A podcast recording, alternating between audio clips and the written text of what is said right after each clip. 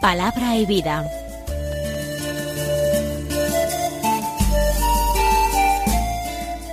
Con el padre Manuel Horta, desde Sevilla.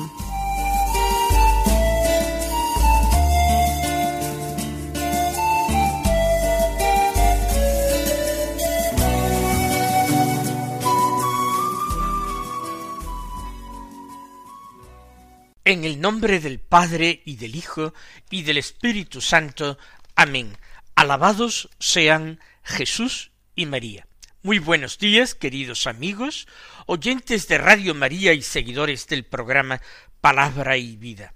Hoy es domingo, es el día del Señor, y es un domingo muy especial, un domingo muy destacado, porque hoy comienza la Semana Santa. Es el domingo de Ramos, en la pasión del Señor. En la celebración de la misa de hoy, nosotros conmemoraremos la entrada del Señor en Jerusalén. Para eso, en algunas misas, por lo menos en la misa solemne del día, se lleva a cabo una procesión con palmas o ramos y se lee el Evangelio de la entrada de Jesús en Jerusalén.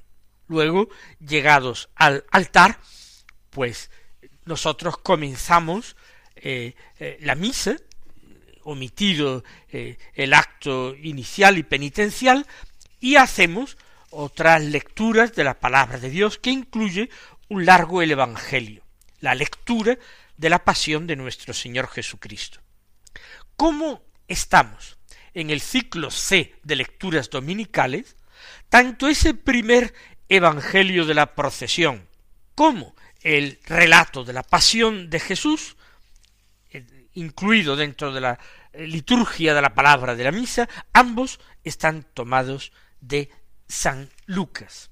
Es un día particularmente importante para que nosotros de alguna manera ya preveamos lo que queremos que sea nuestra Semana Santa independientemente de que estemos quizás disfrutando de unas merecidas vacaciones, independientemente de que quizás nos hayamos desplazado de nuestro domicilio para pasar unos días en el campo, en la montaña o en el mar, o bien nos hayamos desplazado hacia otra ciudad para estar con familiares, o para hacer turismo o contemplar eh, procesiones propias de estos días, independientemente de cuál sea eh, el destino principal que hayamos dado a estos días, nosotros tenemos que aprender a hacer un espacio de meditación, de consideración, de silencio en nuestra vida, aunque sea muy breve cada día. Si realmente estamos haciendo turismo, hemos venido a contemplar procesiones en otras ciudades, esto será fácil, porque el turismo pondrá ante nuestros ojos seguramente edificios, monumentos de carácter religioso, que nos llevarán espontáneamente a esta consideración de la pasión del Señor. Incluso si nos hallamos en un contexto donde el simbolismo religioso, el recuerdo de Dios, sea menos fuerte. Como cristianos debemos asistir a misa los domingos, que menos. Domingo de Ramos, domingo de Resurrección, domingo de Pascua, que es el más importante del ciclo litúrgico. En esos días, por nada del mundo, hemos de perdernos la misa. Y si nos encontramos camino de, ese lugar de vacaciones, pero escuchamos estas palabras que yo pronuncio ahora, tenemos que sentir cómo nuestra conciencia se renueva y que nuestras obligaciones cristianas están por encima de cualquier división. Y que sí vamos a tener tiempo suficiente de descansar, de relajarnos, de practicar actividades eh, pues que pueden ser para nosotros una ocasión de, de distendernos, de relajarnos en el mejor sentido de la palabra, con más motivo tenemos que dedicar algún tiempo también a Dios. Por eso, preveamos ya desde el comienzo de la semana qué es lo que queremos hacer estos días. Será muy interesante también que encontremos hueco para poder asistir a la misa del jueves santo, la misa de la cena del Señor. Y si es posible, a la adoración de la cruz que la Iglesia vive el Viernes Santo, orando con toda la Iglesia por las intenciones del mundo, particularmente por la paz, pero también por la misma Iglesia, por la santidad de sus ministros, por la concordia entre los ciudadanos. Dicho lo cual, vamos a acercarnos a las lecturas de la palabra de Dios de este domingo.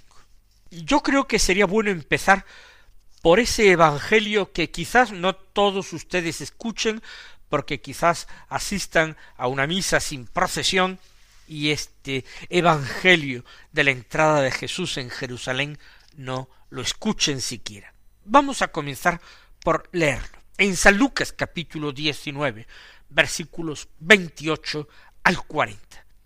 Dice así, en aquel tiempo Jesús caminaba delante de sus discípulos subiendo hacia Jerusalén. Al acercarse a Betfagé y Betania, junto al monte llamado de los olivos, mandó a dos discípulos diciéndoles Id a la aldea de enfrente. Al entrar en ella encontraréis un pollino atado que nadie ha montado nunca. Desatadlo y traedlo. Y si alguien os pregunta ¿Por qué lo desatáis? le diréis así. El Señor lo necesita. Fueron pues los enviados y lo encontraron como les había dicho. Mientras desataban el pollino, los dueños les dijeron ¿Por qué desatáis el pollino? Ellos dijeron El Señor lo necesita. Se lo llevaron a Jesús y después de poner sus mantos sobre el pollino, ayudaron a Jesús a montar sobre él. Mientras él iba avanzando, extendían sus mantos por el camino, y cuando se acercaba ya a la bajada del monte de los olivos, la multitud de los discípulos, llenos de alegría, comenzaron a alabar a Dios a grandes voces por todos los milagros que habían visto, diciendo Bendito el Rey que viene en nombre del Señor, paz en el cielo y gloria en las alturas algunos fariseos de entre la gente le dijeron Maestro, reprende a tus discípulos. Y respondiendo dijo Os digo que si éstos callan, gritarán las piedras. Es un bellísimo evangelio cargado de un profundo significado. Y yo tengo que hacerles una confesión personal. Hace más de treinta años. Cuando yo era un jovencísimo, casi recién ordenado sacerdote. Tuve el privilegio de peregrinar por primera vez en mi vida a Tierra Santa. Y pude encontrarme yo también un domingo de ramos en Jerusalén.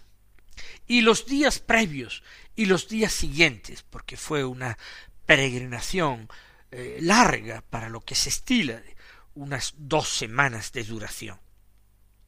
Y yo recuerdo que en total soledad, sin ningún otro eh, grupo que me acompañara, yo solo, fui a Betania. Y de Betania fui haciendo el camino hasta Betfagé. En aquel tiempo se podía hacer, hoy es una locura. Hoy se ha construido un muro que rodea y envuelve a Betania y ese camino está impedido. Y me dio una gran devoción llegar a Betfagé. Y allí los habitantes pues señalaban una gran piedra, un pedrusco, donde supuestamente el Señor se subió para de ahí subir a aquel eh, asno que le llevó, aquella asna que le llevó hasta Jerusalén. y a mí me dio devoción seguir haciendo ese camino de Betfagé de bajada por todo el monte de los olivos y entrar en Jerusalén. Y esto lo hice uno o dos días antes del domingo de Ramos, evitando algunas procesiones que se celebran ese día. Qué hermoso pensar entonces que nuestra vocación de cristianos se asemeja, por paradójico que resulte, a eh, de aquella asna o aquel pollino, como le llama San Lucas, que llevó a cuestas a Jesús, lo leyó, lo llevó sobre su grupa, sobre su grupa. Nosotros también tenemos que llevar a Jesús. Tenemos que ser portadores de Cristo. Tenemos que llevar al Señor a nuestros hermanos. Y de hecho lo llevamos, porque el cristiano que con fe y amor acoge a Jesús, se hace digno de tenerlo siempre con él, por la gracia, por la fuerza y por el poder del Espíritu. Si alguno me ama, diría Jesús en la última cena, mi Padre lo amará, y vendremos a él, y haremos morada en él. Estas palabras que alimentan tantas veces mi oración son un gran consuelo. No estamos alejados del Señor, aunque tengamos lejos un sagrario, aunque no nos podamos poner de rodillas ante una custodia. No. Si alguno me ama, el gran escrúpulo será decir pero nosotros no amamos al Señor. No lo amamos como Él debiera, no lo amamos como se merece, no lo amamos como Él espera ser amado, como Él merece ser amado. Sin embargo, como Simón Pedro, después de su traición, también nosotros, después de nuestras tan frecuentes traiciones, no sólo tres, sino muchas más, podemos decirle con mucha humildad, Señor, tú lo sabes todo. Tú sabes que te quiero, en el fondo.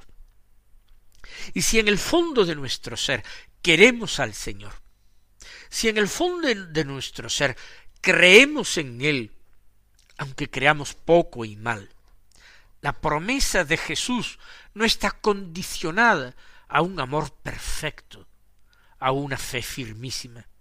Si alguno me ama, mi Padre lo amará, y vendremos a Él y haremos morada en Él.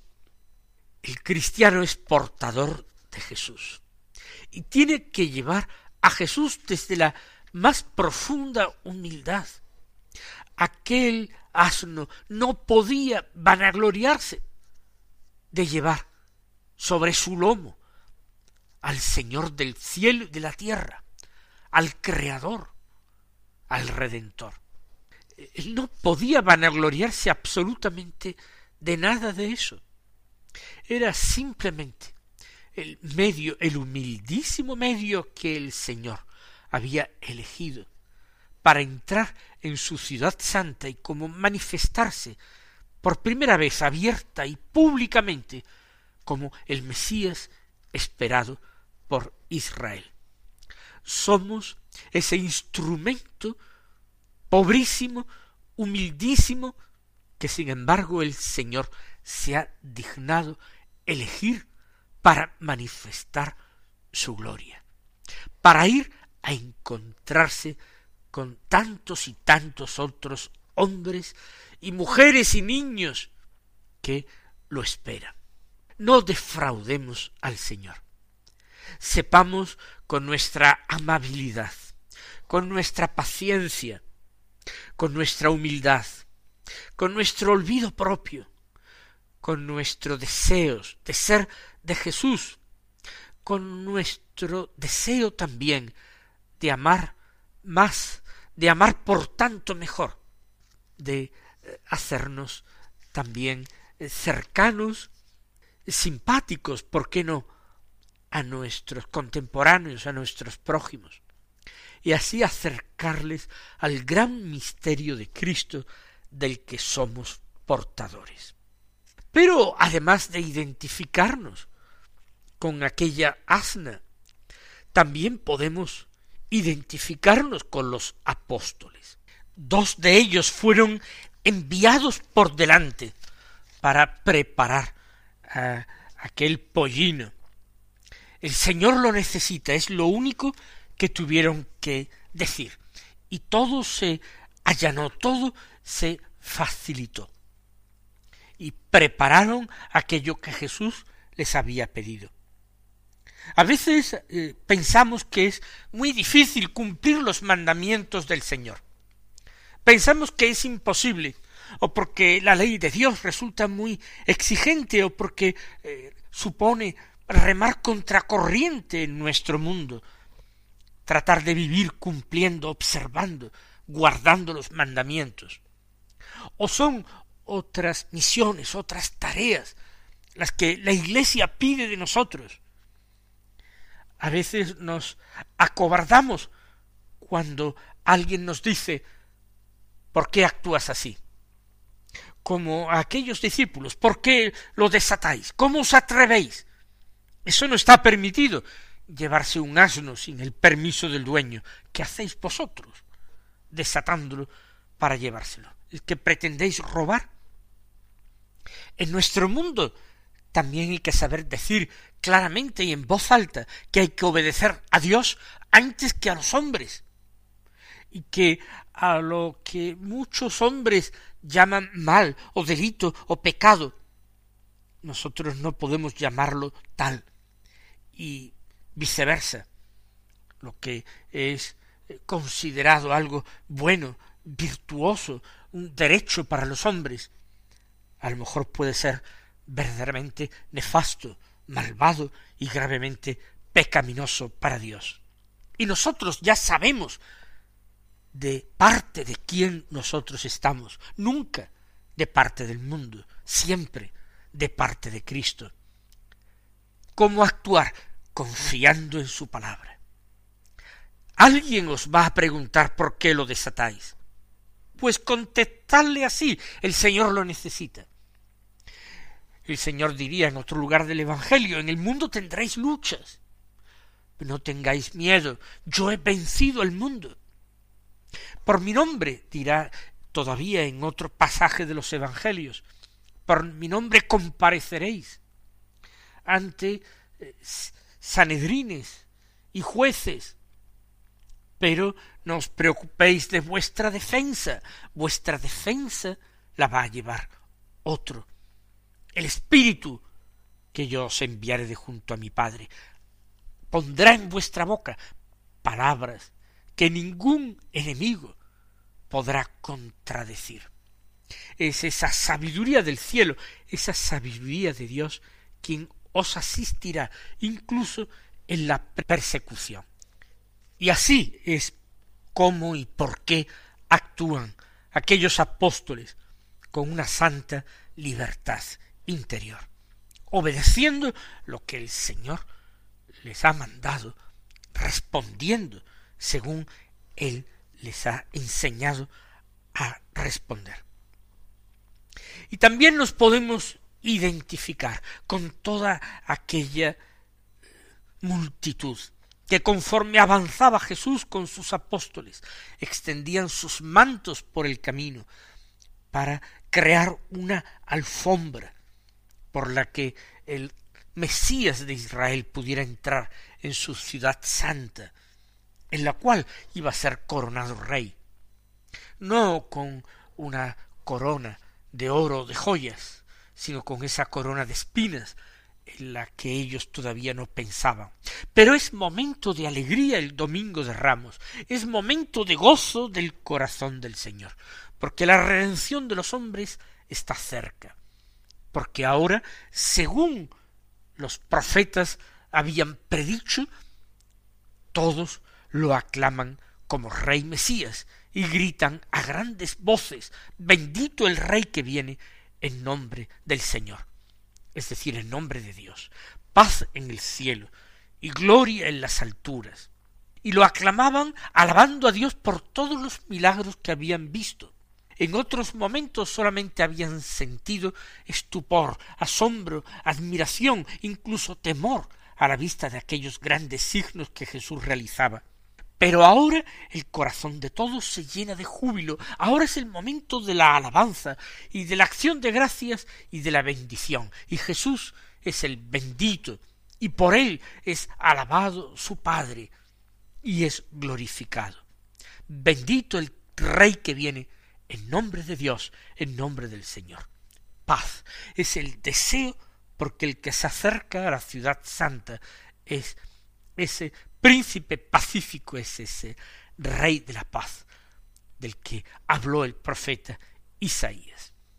Los mismos apóstoles, antes de que la gente extendiera sus mantos por el suelo para hacer una alfombra, ya habían puesto sus mantos encima de ah, la grupa de aquel asno, haciendo para él una montura. Aquellos hombres que seguían a Jesús, que se habían despojado de sus riquezas, que se habían eh, dejado atrás sus familias, sus pueblos, sus profesiones, hasta sus propios vestidos, los utilizan ahora para comodidad del Señor con sus mantos los echaban por encima del pollino para hacerle a Jesús una montura. Y también tenemos que ser conscientes de que todo lo nuestro, incluso despojándonos de lo nuestro, eso se puede convertir no ya en un grito audible por los oídos, sino en una alabanza con hechos, en un hosanna con obras, para el Señor. Que el Señor es y sea alabado y glorificado no sólo por mis palabras, sino principalmente por mis obras, por mi olvido propio, por mi personal despojo, por darle a Él el primer puesto, el lugar que se merece, que le corresponde en la vida. Sin embargo, ante este panorama tan hermoso de alabanza y de júbilo, hay algunos que se sienten incomodados y descontentos. Se trataba de algunos fariseos que se encontraban entre la gente. Maestro, le dicen, reprende a tus discípulos, como si ellos tuvieran que decirle a aquel a quien ellos mismos llaman maestro lo que tendría que hacer, como si el rey pudiera ser mandado por otros, gobernado por otros reprende a tus discípulos, que no están sino haciendo lo que Dios quiere que hagan. Pero él responde de una manera verdaderamente lapidaria, incluso en el sentido literal de la expresión, porque hace referencia a las piedras. Os digo que si estos callan, gritarán las piedras. Y si yo no sirvo al Señor, habrá quien me sustituya, porque el Señor tiene que triunfar porque Él viene para quedarse, viene para reinar. Pues seamos de sus primeros súbditos, de los primeros que le reconozcan como Señor y como Rey, y unamos nuestras voces a las de los niños hebreos para gritar también hoy nosotros, Osanna al que viene en nombre del Señor. Mis queridos hermanos, que viváis una santa y feliz Semana Santa. El Señor os bendiga y hasta mañana si Dios quiere.